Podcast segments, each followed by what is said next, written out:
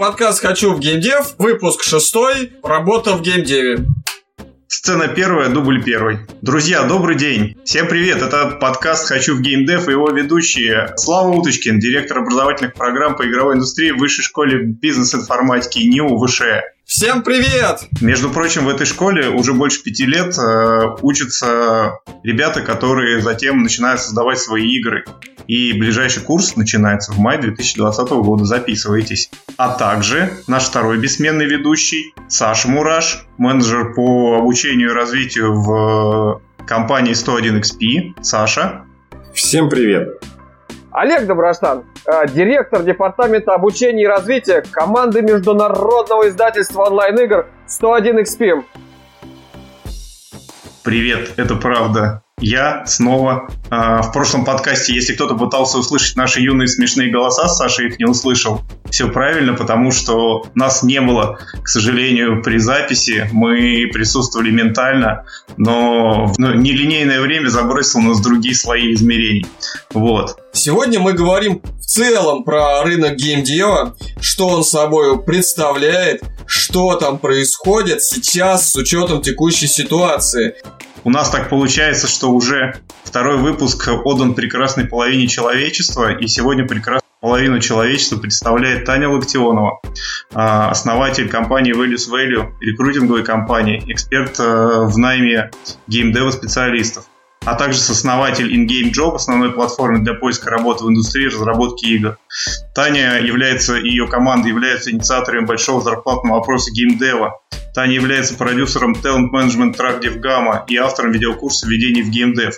И кем еще является Таня, я думаю, она скажет сама, потому что Потому что Таня скажет сама. Таня, спасибо тебе большое, что согласилась прийти. Как вы понимаете, после того, как я закончу, Таня скажет. Таня расскажет нам про то, как рынок реагирует на вирус, о котором нельзя говорить. Вот, насколько он на нас повлиял, насколько это повлияло на соседние смежные рынки, а, какие новые вызовы перед нами встали, ну и в целом расскажет, как вообще на рынок-то попадать без учета вирусов, проблем, э, которые периодически случаются с нашей экономикой и с их учетом. Тань, добро пожаловать на наш подкаст. Мы очень рады, что ты к нам присоединилась. Это большая честь. Всем привет, дорогие друзья! Спасибо большое за такой теплый прием. Э, привет и всем, кто слушает сейчас этот подкаст. С Вячеславом обсуждали его задумку прошлым летом и рада, что вы смогли ее так здорово реализовать. И вот сейчас я здесь у вас в гостях. В прошлом году, в мае, я э, стала сооснователем джоб-портала InGame Job, на котором мы теперь агрегируем из э, более чем 30 источников все вакансии геймдева. И помимо того, что мы их агрегируем, мы их анализируем, поэтому у меня есть эксклюзивный доступ к аналитике по более чем 2000 вакансиям геймдева, размещенных на разных-разных ресурсах ежемесячно. И специально для этого подкаста мы сделали еще отдельную аналитику по удаленным вакансиям О, и специальную аналитику по вакансиям для джунов Иванов. Вы крутый. Буду рада поделиться всеми секретиками секретными, которые у меня есть, и ответить на интересующие вопросы. Может быть, рассказать даже чуть больше. Это прекрасно. Чуть больше это прекрасно. Даже если вопросов не будет, я думаю, ты сама можешь рассказать. Мы просто будем молчать два часа, ты будешь рассказывать. Короче, ребят, ситуация такова. Вот. Ну что,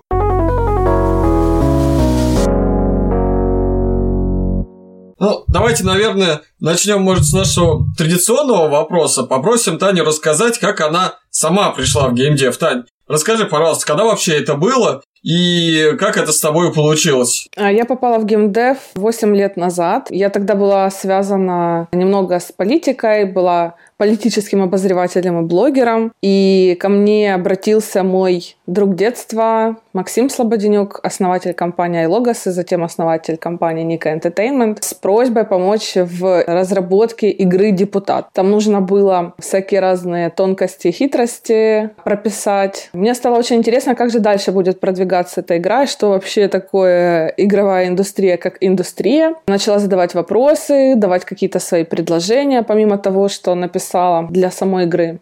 И Макс предложил мне поработать пиар-менеджером компании на полставки. А потом оказалось, что мне нужно выбирать между digital-агентством, в котором я тогда работала, компанией iLogos. Мне показалось, что игры — это будущее. На тот момент я уже очень крепко попала и встряла в индустрию. Конечно же, выбрала пойти в геймдев. Сразу после этого я начала открывать офис в Харькове для iLogos. Затем появилась продуктовая уже. iLogos — это аутсорсинговая компания. Появилась продуктовая компания Nika Entertainment. В ней я стала исполнительным директором. Какое-то время побыла операционным директором. Да, это когда ты еще глубоко в разработку погружен. Но э, достаточно быстро я вернулась оттуда, чтобы управлять всем бэк-офисом. Затем, после того, как э, компания Nika Entertainment пережила очень большой кризис и трансформацию, э, я тоже покинула компанию. Тогда я присоединилась к компании Playrix на позицию хеда киевского офиса. Я помогала ребятам с построением и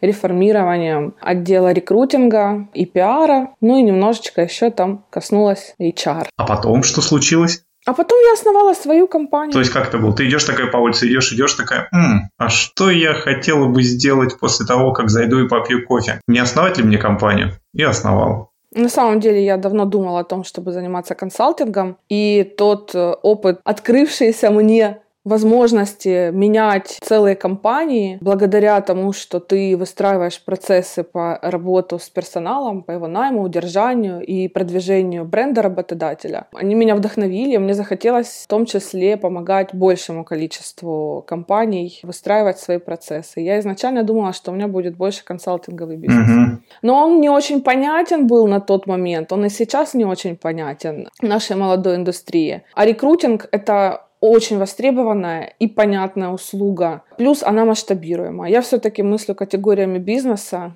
Ну и дальше уже пошли все эти инициативы, партнерства с крупнейшими конференциями, DevGam, Games Gathering, большой зарплатный опрос. В прошлом году мы собрали 2000 ответов. Сейчас вот за первый месяц мы собрали уже 1650. Мгм. И он продлится до конца апреля, то есть каждый год растем. Ну и в прошлом году, конечно, такой большой еще шаг у нас был. Мы основали с тоже моим коллегой, бывшим проект менеджер и до этого был гейм-дизайнер, потом продукт оунер Рома Васильев. А мы с ним основали InGame Job и делаем агрегатор платформу со всеми вакансиями геймдева. Ну, вот не маленькие Каждый результаты, да. растем. да. Поздравляем тебя, Тань. Спасибо. Теперь вот будем дальше наращивать, развивать. Стараемся помогать индустрии как можем. Все, я ответила на ваш вопрос, как я попала в геймдев.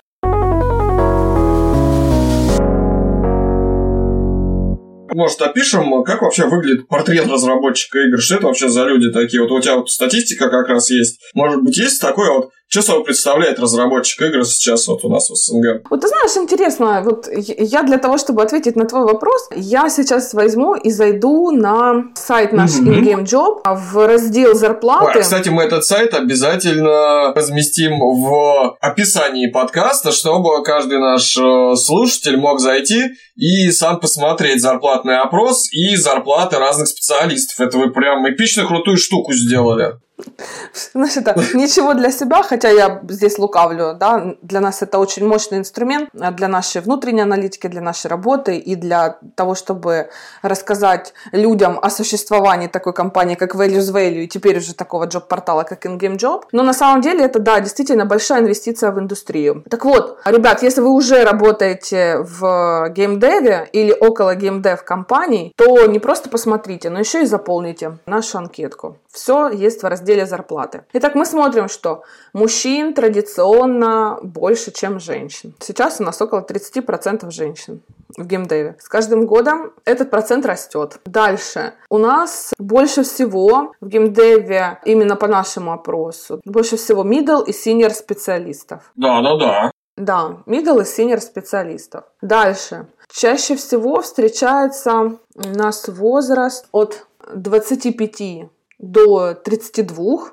Это большинство таких ребят. Больше всего, если говорить про СНГ, то живет э, людей, в, э, работающих в индустрии э, в России, а затем в Украине, и потом Беларусь. Если говорить про зарплаты, то из трех названных стран самые высокие зарплаты в Беларуси, На втором месте у нас идет Украина и часто Москва без остальных регионов России. И на последнем месте традиционно меньше всего зарабатывают ребята, живущие в России без Москвы, без учета Москвы. Живущие в России без Москвы? Угу. Ну, мы вот пользуемся тоже такой еще по наследству от Галенкина. Мы так подсмотрели, скопировали, действительно поняли, что Россию отдельно нельзя рассматривать, это не репрезентативно, потому что в Москве, ну, разительно отличаются зарплаты. Вот. К сожалению, у большинства уровень владения английского средний и ниже. Хотя есть прямая зависимость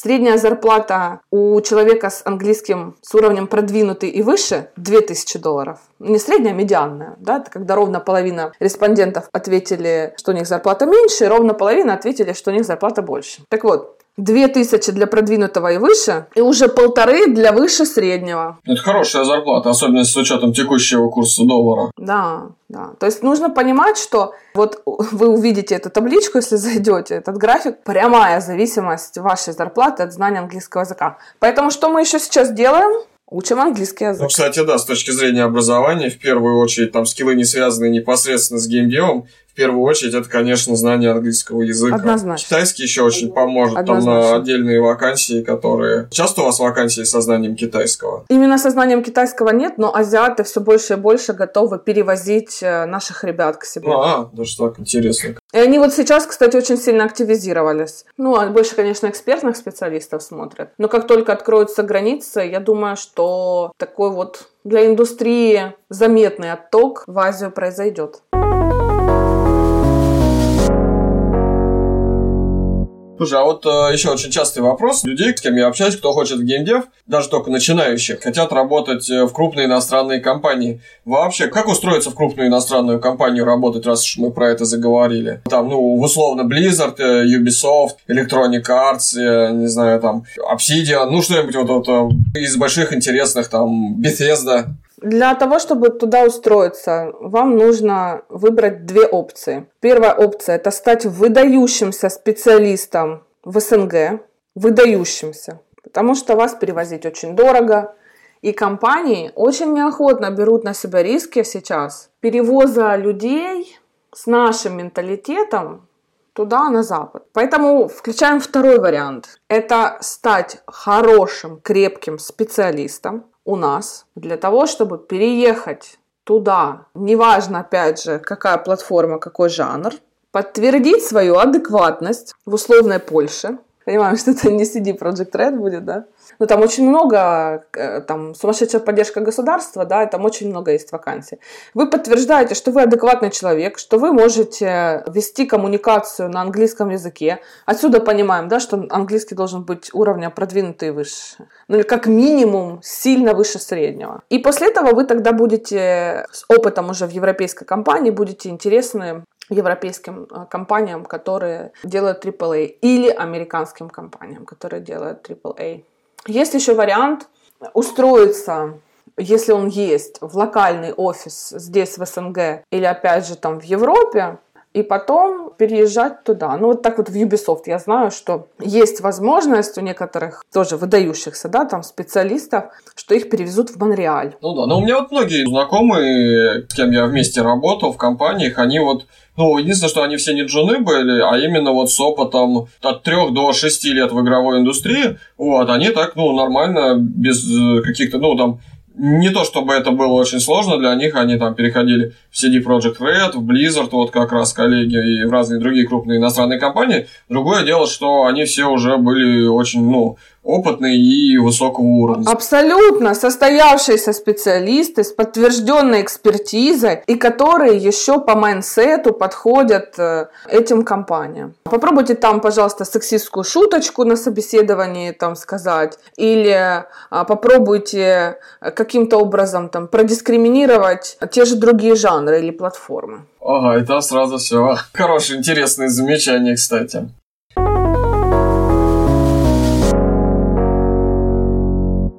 А теперь мы сегодня поговорим вообще о чем? О том, э, вот с учетом текущей ситуации, которая сложилась на рынке, э, с учетом э, карантинов, пандемии и так далее, как у нас э, меняется рынок э, трудоустройства вообще в целом в геймдеве. На всех предыдущих подкастах мы разбирали какую-то конкретную профессию. А сегодня хотелось бы поговорить не про конкретную профессию, а в целом, как изменяется сейчас прямо в данный момент рынок работы в геймдеве. И давайте, наверное, начнем с самого главного на этом рынке. То есть наши слушатели подкаста в основном это те, кто вот сейчас хочет сменить свою профессию и пойти в геймдев или связать свою работу с геймдевом. Расскажи, Тань, как вот сейчас вот вообще меняется потребность в джуниор-специалистах э, в игровых компаниях? Тань, скажи одним словом, а... надо связывать свою жизнь с геймдевом сейчас? Или, может быть, подождать годик-другой? Ну, я зайду немножко издалека. Я считаю, что если вы решили прийти в геймдев,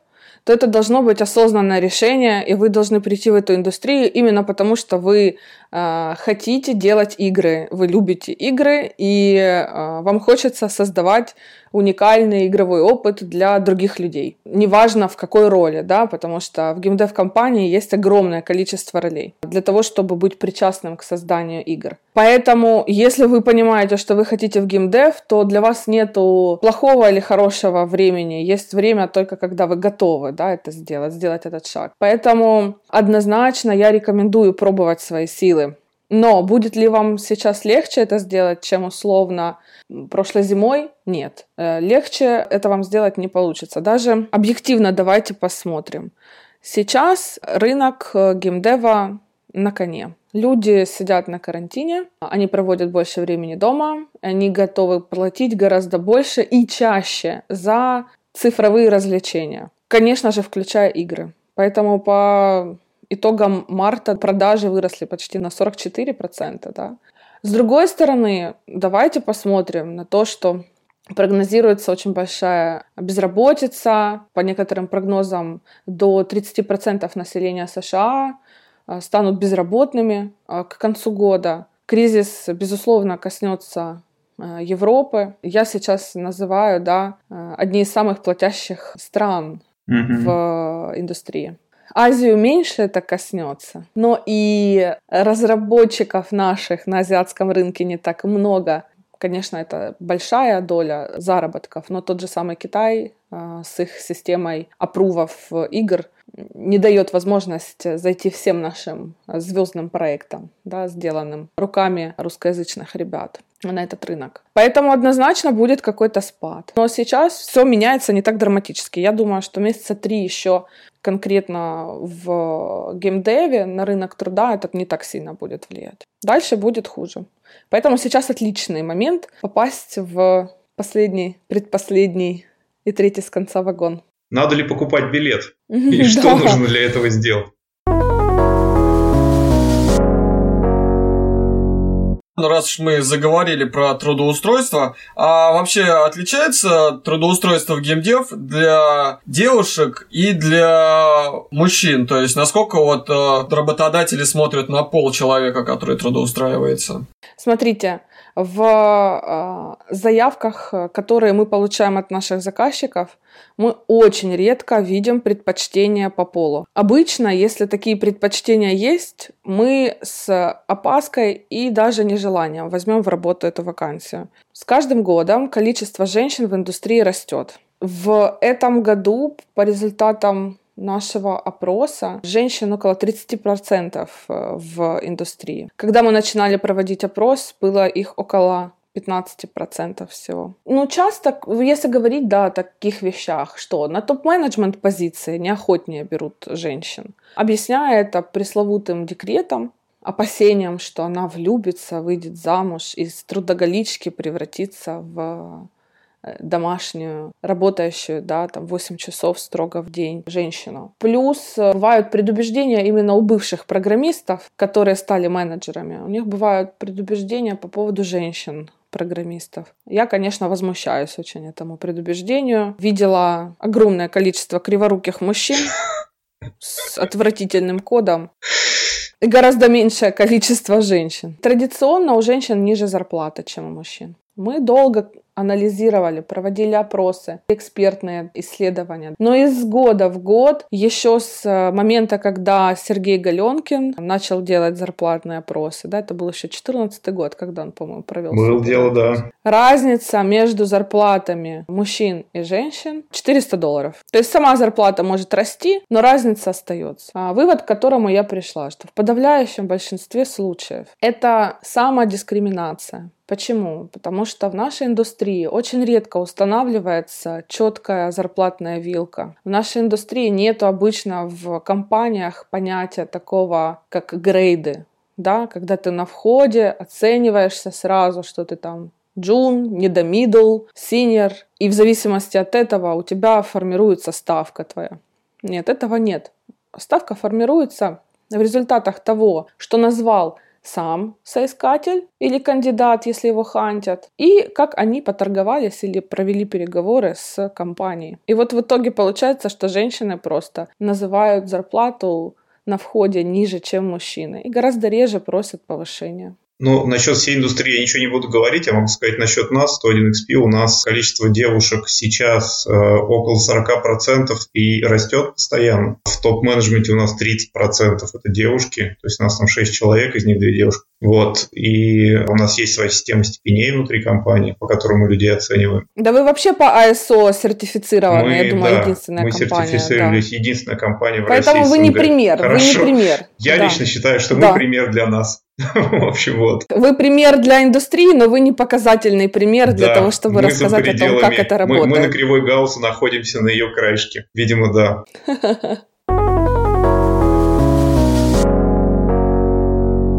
Татьяна, вот э, у тебя, я знаю, всегда очень много цифр, статистики, аналитики. Собственно, если посмотреть на тот же зарплатный опрос, который э, проводит э, твоя компания, когда там посмотреть на зарплатный опрос, который вы проводите, то можно увидеть, что вот у вас все построено на аналитике, на цифрах, даже на искусственном интеллекте, который все это дело обрабатывает. Расскажи, а что сейчас э, творится в мире вакансий для джуниор-разработчиков с учетом всего этого дела в сравнении сравнению с тем, как было там полгода назад, несколько месяцев назад. Угу. Именно с точки зрения вакансий для начинающих разработчиков, для тех, кто нас слушает. Тань, э, ты в самом начале сказала, что ты заготовила для нас э, эксклюзивнейшую статистику, чему мы крайне рады и довольны. Теперь она станет эксклюзивной для наших слушателей. Расскажи, пожалуйста, о чем эта статистика глобально? Что за статистику вы там свели и чем хочешь с нами поделиться? Да, смотрите, специально для вас мы подготовили сравнительный анализ. Мы брали более, ну, такой более обширный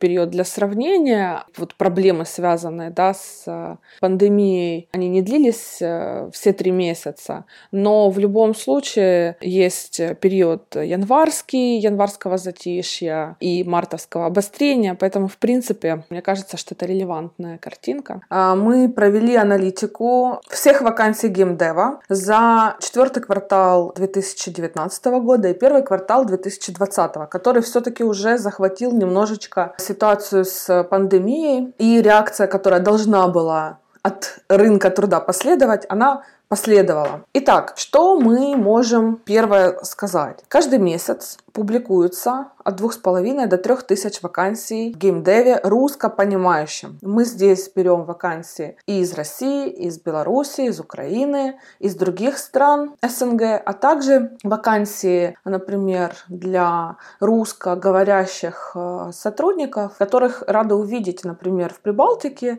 или в Европе, или на Кипре. То есть все-все вакансии для русскопонимающих ребят. Среди них джуниор вакансий не так много. Связано это еще с тем, что вообще в целом у нас не сильно принято указывать уровень так называемой сеньорности. Около 75% вакансий не говорят о том, что ждут здесь middle специалиста, junior или senior специалиста.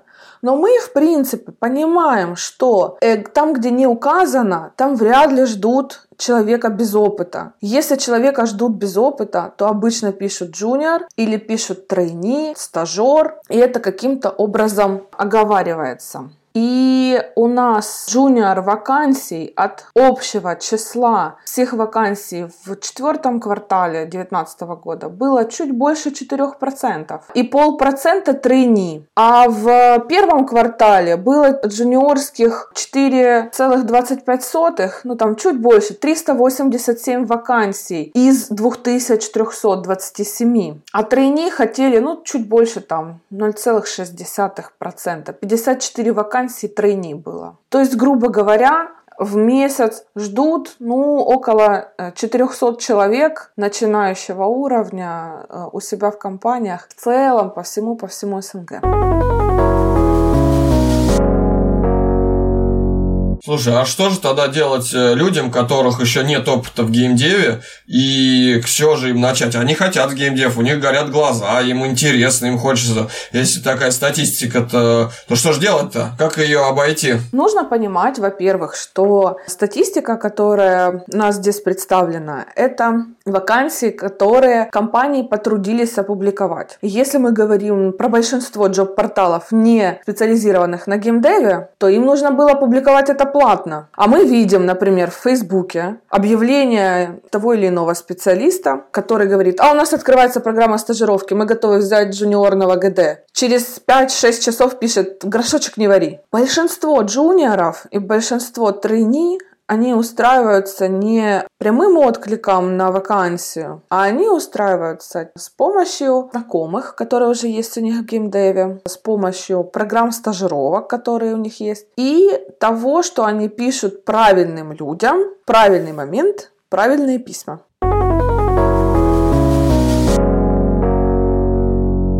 Угу. А как насчет образования? Однозначно образование играет очень большую роль в трудоустройстве джуниор-специалистов. Большинство э, школ, которые я знаю, они в первую очередь заинтересованы в том, чтобы трудоустроить своих выпускников, потому что это один из основных показателей э, результата их работы. Поэтому у нас, например, есть программа, которую мы сейчас в Values Value восстанавливаем, это растущие таланты геймдева. К нам Некоторые школы присылают своих выпускников. Кто-то к нам обращается самостоятельно из джуниоров. И мы потом делаем подборки, которые публикуем у себя в соцсетях и рассылаем работодателям, которые согласны это получать. И вот они оттуда ищут себе специалистов. Мы знаем очень классные примеры людей, нанятых из этих подборок. Ну и в целом школы сами организуют вот такие вот подборки, договариваются о практиках в тех или иных школах и так далее. Даже вот у меня есть авторский курс введения в геймдев. Те выпускники, которые сделали все, все задания да, и обратились за помощью в трудоустройстве, мы, конечно же, им помогали, чем могли. А сколько, а какой, а какой процент примерно трудоустройства получается там? О, он очень маленький.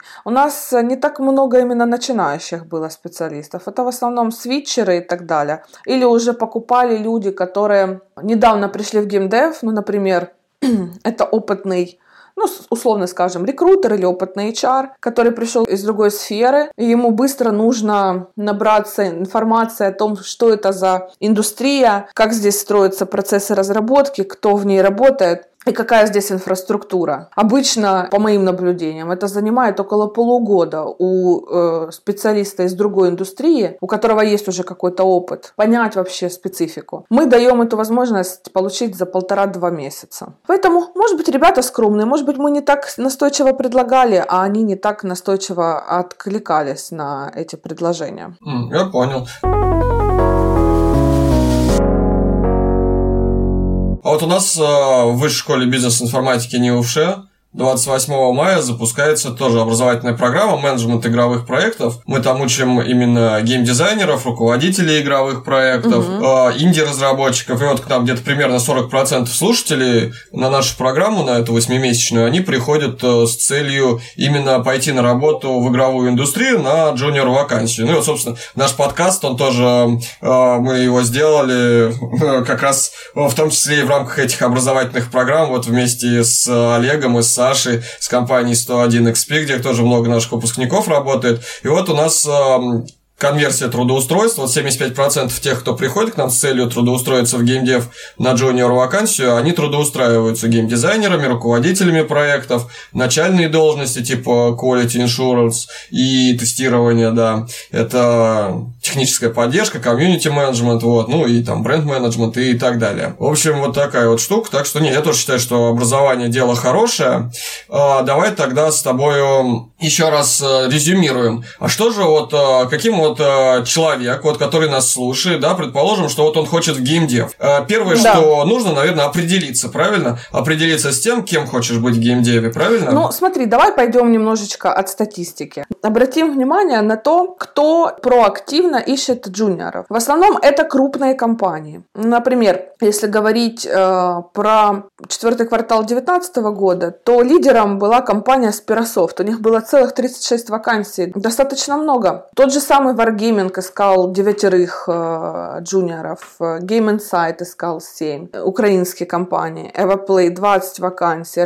Artificial Core 9 вакансий. Из Беларуси Wowmaking 15. То есть есть компании, которые стабильно берут джунов. А по Москве, если какие стабильно берут джунов? Я не делала выборку именно по Москве, поэтому нужно смотреть. То есть не нужно сразу сдаваться. Это раз. Второе. Есть компании, такие как, например, Playrix или как Ubisoft, которых есть условно бесплатное обучение, стажировка, после которой они берут ребят к себе на работу. Есть какие-то даже уже сейчас встречаются коллаборации, опять же, там, с образовательными программами для художников, где компания выступает как ментор вроде бы, и здесь же и заказчик. Помимо этого, нужно смотреть на то, кого ищут в роли джуниоров. В первую очередь, это, как ни странно, геймдизайнеры. Ого. Абсолютно неожиданный для меня абсолютно неожиданный результат, что ищут джуниор геймдизайнеров. С одной стороны, когда ты это слышишь, то тебя, тебя это удивляет. А с другой стороны, когда ты начинаешь раздумывать о том, что очень долгое время, достаточно долгое время, мы жили по принципу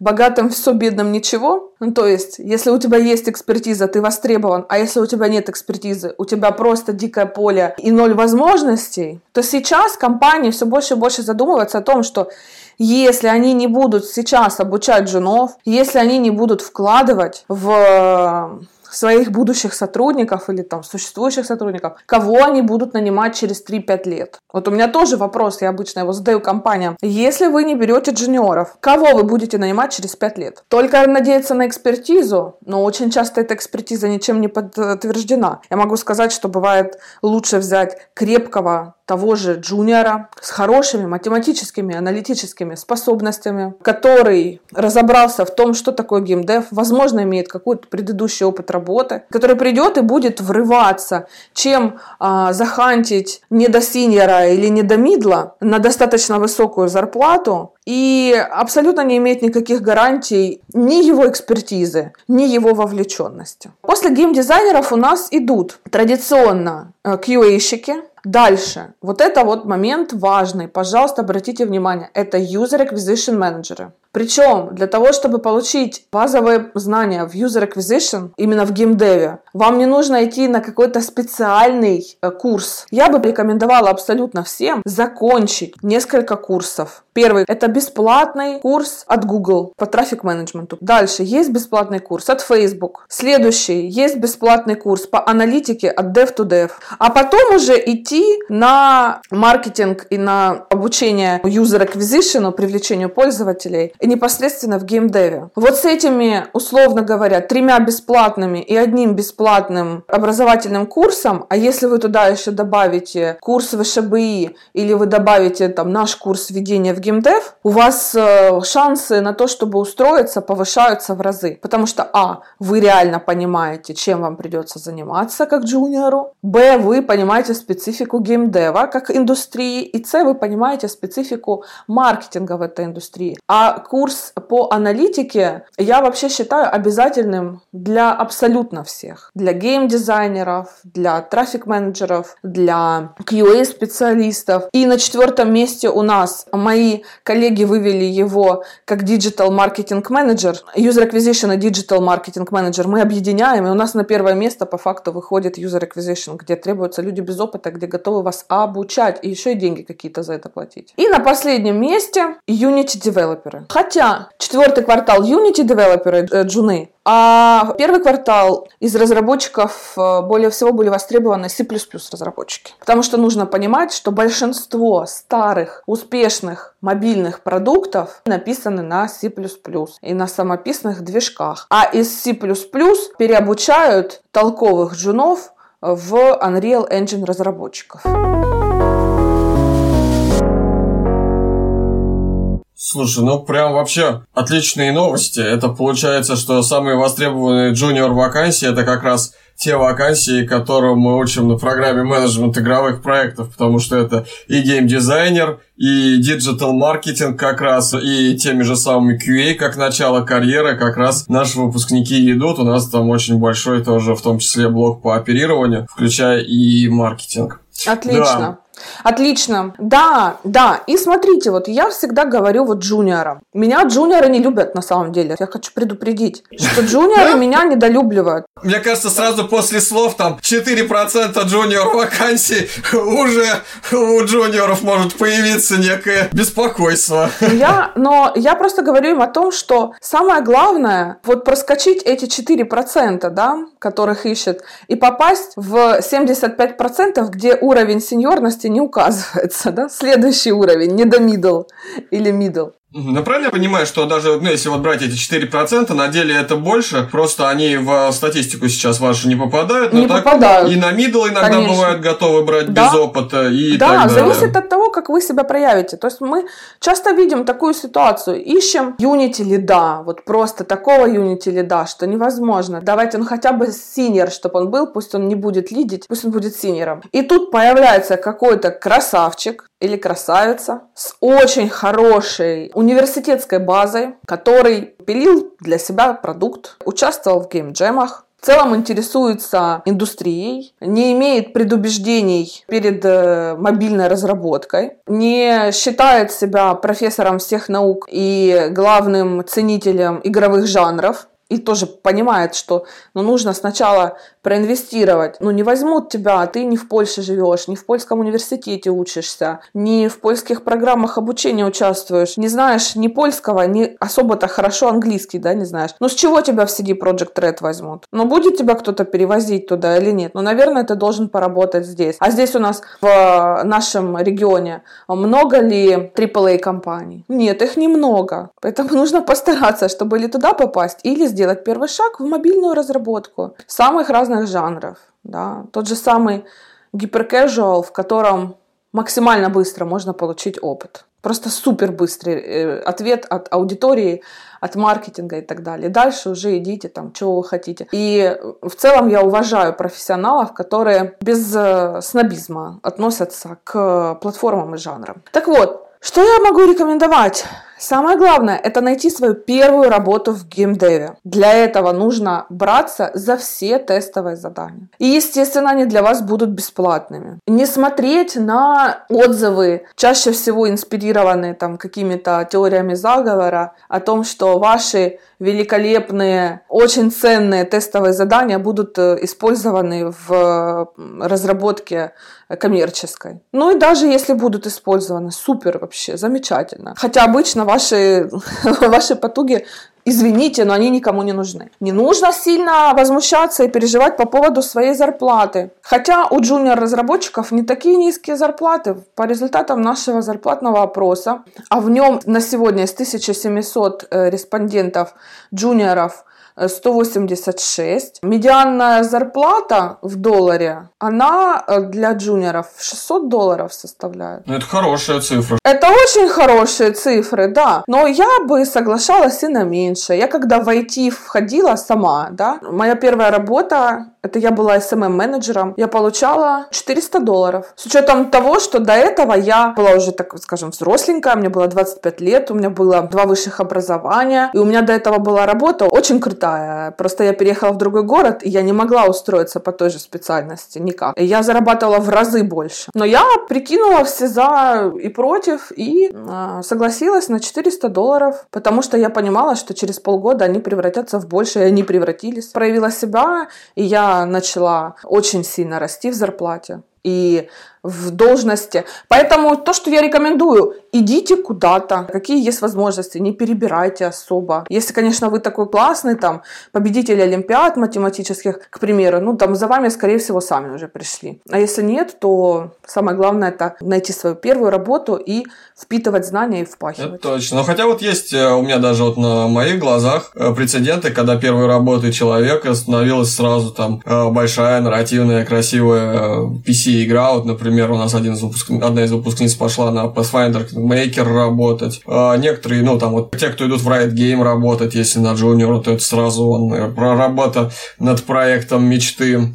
И там на какие-то клиентские MMORPG, если попадает человек, когда сам их любит. Ну, то есть, на самом деле, есть варианты устроиться даже джуном не на mobile, да. Другое дело, что это да. все-таки значительно реже, и шансы, и шансы трудоустройства в такой ситуации, когда именно хочется еще и сразу делать игры мечты, это, конечно, шансы снижаются там в разы, в десятки раз. В разы, конечно. И тут же вопрос в том, что я не отговариваю вас от того, чтобы мечтать. И для того, чтобы попасть в звезды, нужно целиться в Луну. Или наоборот.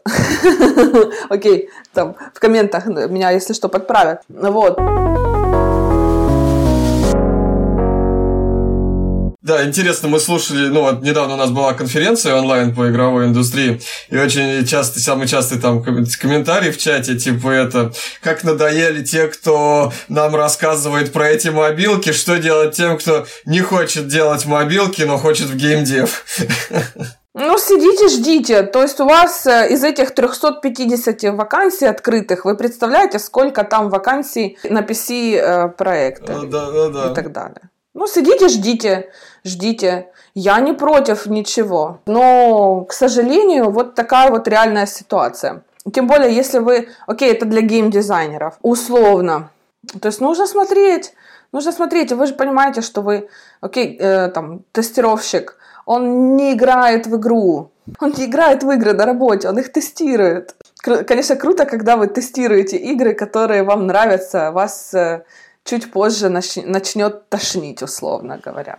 Вот. Ну, объективная вещь. Нужно смотреть, пробовать. Нужно не стесняться идти конкретным компаниям. Только не э, поступать, как некоторые джуниоры. Они написали более-менее одинаковое, ну, более-менее понятное письмо, вот, сопроводительное, составили себе резюме и сделали списочек имейлов, поставили не в скрытую копию, а просто в копию и нажали «Отправить всем». Ну, я вот еще что думаю, вот, ну, вот все как говорят, и что же все про эти мобилки рассказываете, про настоящее искусство. Ну, люди-то умные, не просто так рассказывают про мобильный рынок. Э, не просто же так это все. Это связано с конкретными бизнесовыми процессами. И да, игры, с одной стороны, искусство, и занимаешься тем, что любишь. Но я вот, например, когда делал матч 3, я прям искренне полюбил матч 3. Я там в той Blast 3000 уровней с лишним матч 3 прошел, и мне реально нравится это. То есть, мне кажется, здесь нужно просто изменить немного свое отношение Э, полюбить те игры, которые есть возможность сделать, и дальше уже развиваться и стремиться к тому, вот мечтать как раз о том, и стремиться к тому, чтобы перейти там на игры, которые прям самому еще с детства нравятся. Потому что в любом случае, даже делать самую гиперказуальную мобильную игру намного интереснее, чем большинство других работ в мире.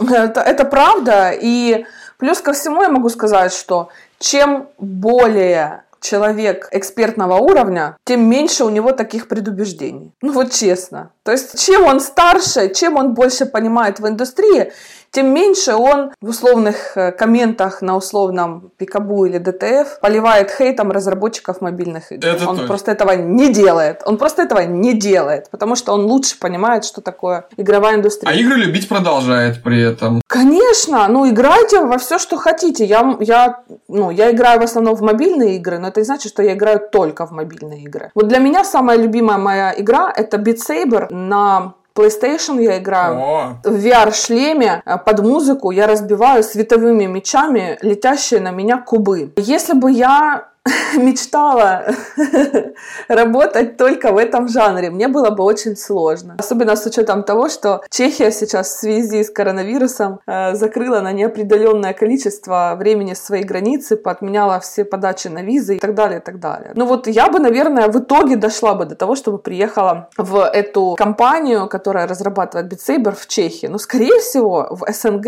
я бы до этого работала над мобильными, казуальными или гиперказуальными музыкальными проектами. М, ну, кстати, да, идея-то хорошая. Ну, логично, да?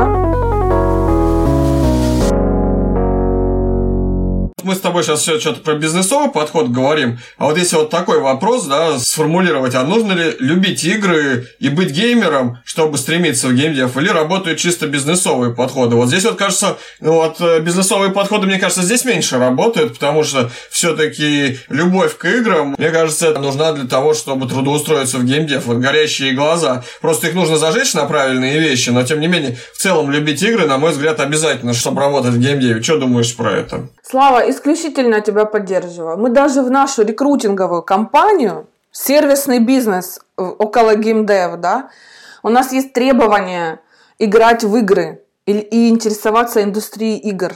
И у нас есть одна из наших ценностей. Мы любим игры, мы их обсуждаем и так далее. Хотя мы опосредованно к разработке игр относимся. Мы нанимаем людей, которые делают классные игры потом. Но при этом игры любите. Игры обязательно. Я считаю, что обязательно нужно интересоваться тем, чем ты занимаешься. Ну давай тоже немножечко пофилософствуем, что если говорить о глобальном рынке, не русско понимающего региона, а все остальные, то там нету так называемых IT-бояр. Айтишники – это такие же специалисты, ну, за исключением там Кремниевой долины. И они чаще будут получать в условных Нидерландах, они будут получать меньше, чем, ну, я не знаю, там, толковый менеджер по продажам или э, штатный бухгалтер или штатный юрист. Туда идут люди, которые действительно любят игры в большей степени, да, там в большем процентном соотношении, потому что там нету такой разницы между айтишными и не айтишными зарплатами. У нас, лично для меня, конечно, была бы идеальная ситуация, чтобы люди шли в геймдев только потому,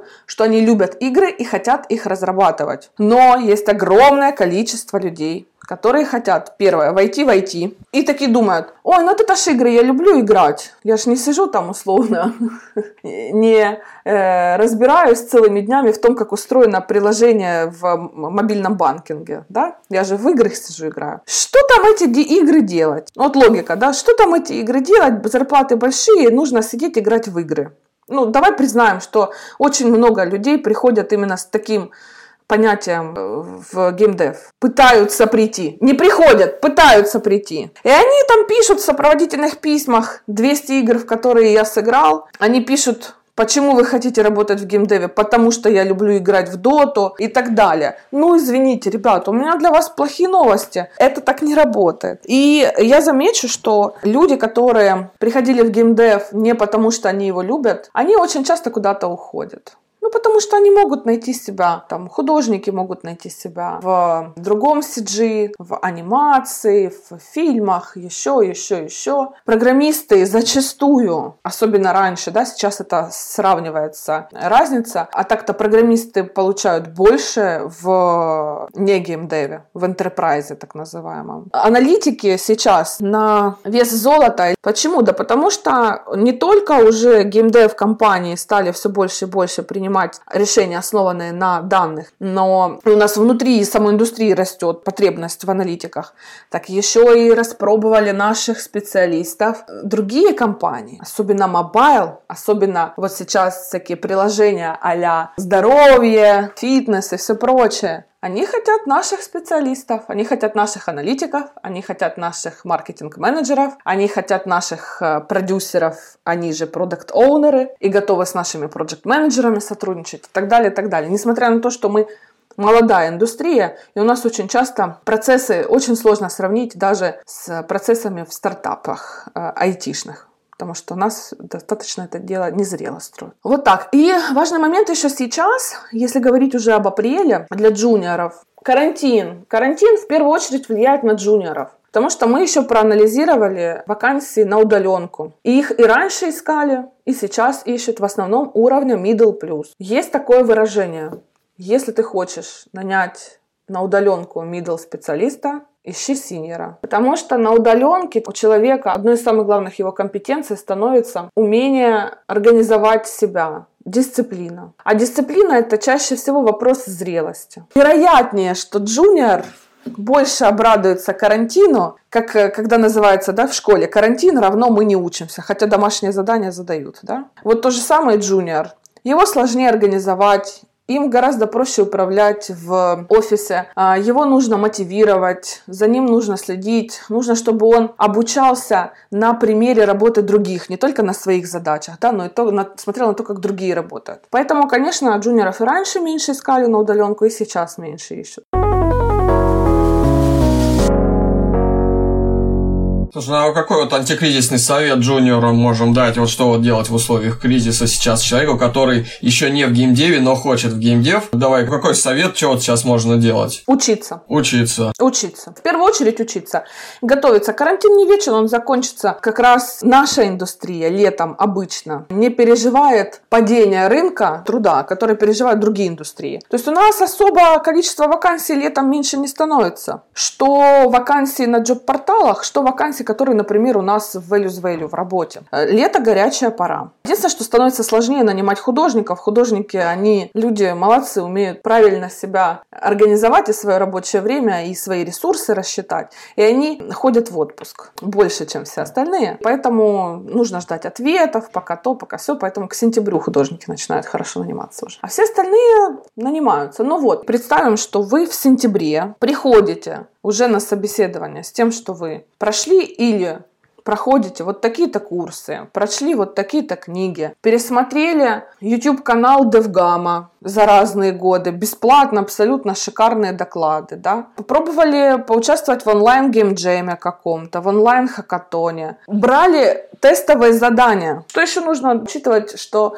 сейчас процесс найма идет, просто вы, например, можете выйти после того, как э, закончится карантин. Некоторые компании сразу выводят на удаленку, но вопрос скорее реже про джунов здесь. Так вот, и вы выходите на собеседование, да, на, на подбор, а у вас уже вот в резюме эти сертификаты, вы еще хорошо почитали там, например, у нас в блоге в Элизвейле о том, как составить резюме для геймдева, и повыполняли тестовые задания. Можно их поискать, можно попросить эти тестовые задания в компании для того, чтобы потренироваться, для того, чтобы у вас было портфолио. Откуда вам брать это портфолио, если у вас нет коммерческих проектов? Да и даже если они есть, очень часто они под э, соглашением о неразглашении. Вот, пожалуйста, Э, показывайте эти тестовые задания, пробуйте, участвуйте.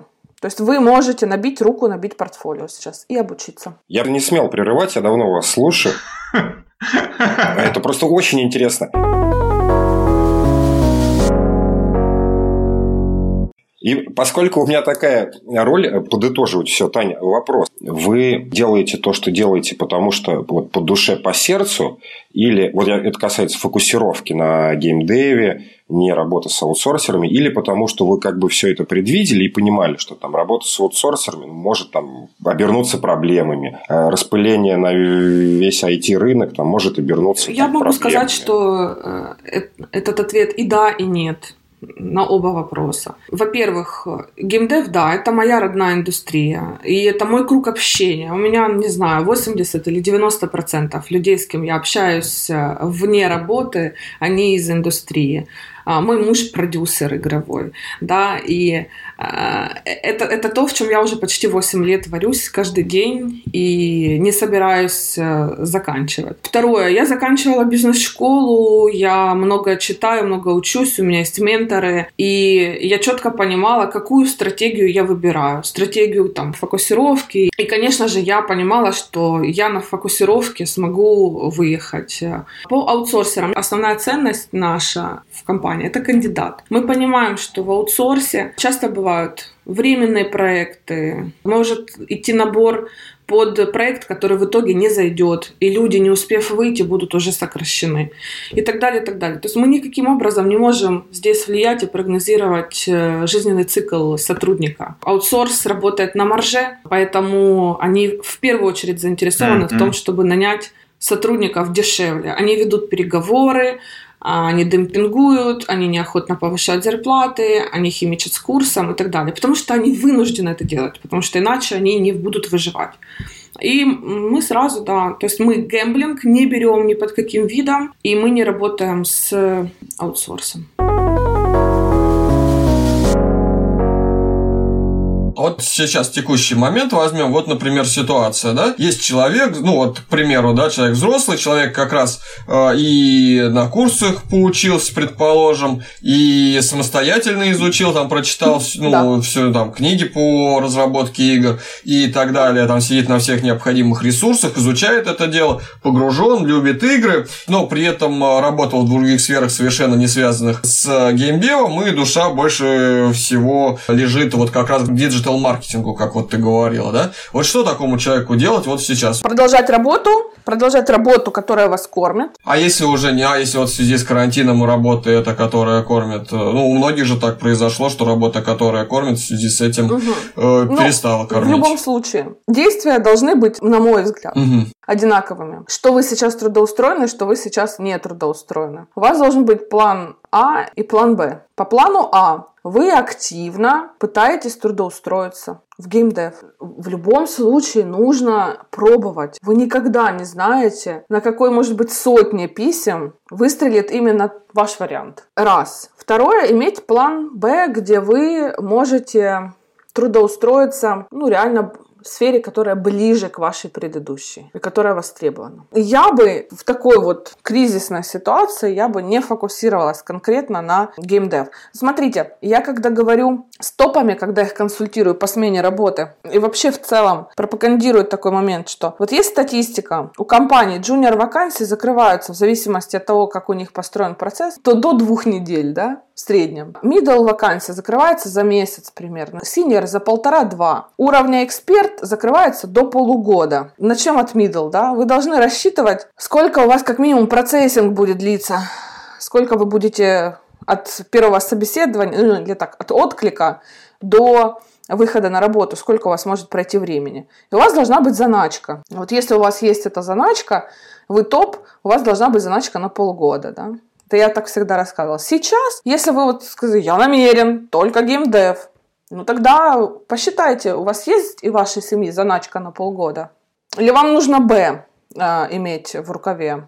Ну, слушай, вот, конечно, это звучит не воодушевляюще, но тем не менее это жизненно сейчас, и когда такая кризисная ситуация, и правда нужно иметь несколько антикризисных. Да, ну смотри, ребят, которые придут к вам на подкаст, у которых есть позитивный личный опыт, и у которых есть огромное количество позитивных э, примеров рядом с ними, и они фокусируются в основном на этих позитивных примерах, и они просто не собирают такую статистику, которая есть у меня. Они воодушевят и скажут, пробуйте, ребята, да у вас все получится, кто-то.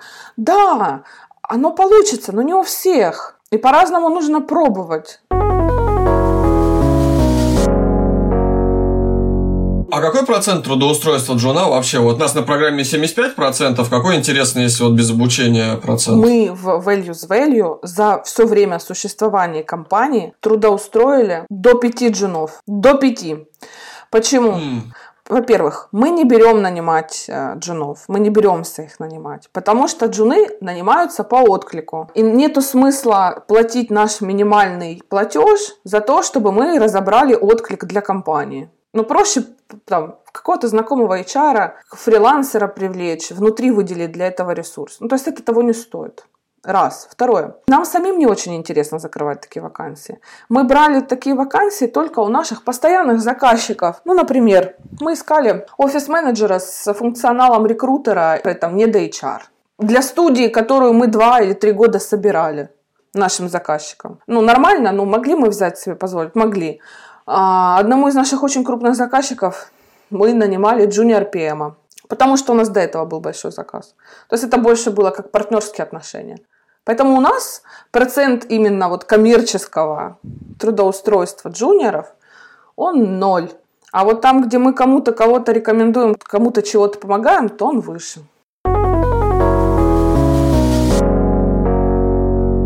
Ну что ж, очень интересно с тобой мы обсудили текущую ситуацию на рынке геймдева. С одной стороны, конечно, мы все понимаем, что джуном устроиться тяжело в индустрию, с одной стороны. С другой стороны, собственно, вот ряд образовательных э, программ, включая, ну, и наша образовательная программа, они как раз способствуют этому. Ваше упорство и мотивация способствуют этому. И да, нельзя сказать, я хочу в геймдев, все, я взял и пошел, встал и пошел. Ну, все, завтра буду работать. Нет, конечно, это не так. Это тяжелый трудоемкий процесс, с одной стороны, но с другой стороны он совершенно реальный и возможный для реализации. И вот, на мой взгляд, горящие глаза, стремление, обучение, э, там, работа над собственным игровым проектом для наработки портфолио, опыта и знаний. Вот, это все будет способствовать тому, что вы сможете, вы справитесь, и вы попадете в геймдев, а там уже э, развитие будет зависеть только от вас, немного еще от удачи, ну и, собственно, от горящих глаз и устремлений. Мне кажется, так. Что думаешь? Супер. Да, я, я могу таким образом резюмировать. Для того, чтобы у вас что-то получилось, у вас первое должна быть цель, которая вас вдохновляет, воодушевляет. Для этого, конечно же, у вас должны быть определенные мотивы. Мотив работать в игровой индустрии. Я люблю игры, я хочу их создавать, и я хочу дарить уникальный, крутой, невероятный опыт игровой игрокам. Если у вас есть этот мотив, если у вас есть эта цель, то вам нужно составить план. Вы, скорее всего, об этом уже задумывались или уже задумались, если слушаете этот подкаст. Значит, тогда вы можете оценить рынок предложений, вы можете оценить себя. То есть это еще очень важный момент. Каких мне не хватает навыков и знаний? Что мне нужно подтянуть? Где я это получу? И внести в план обучение. А каких качеств мне не хватает для того, чтобы быть успешным в игровой индустрии? И вы туда включите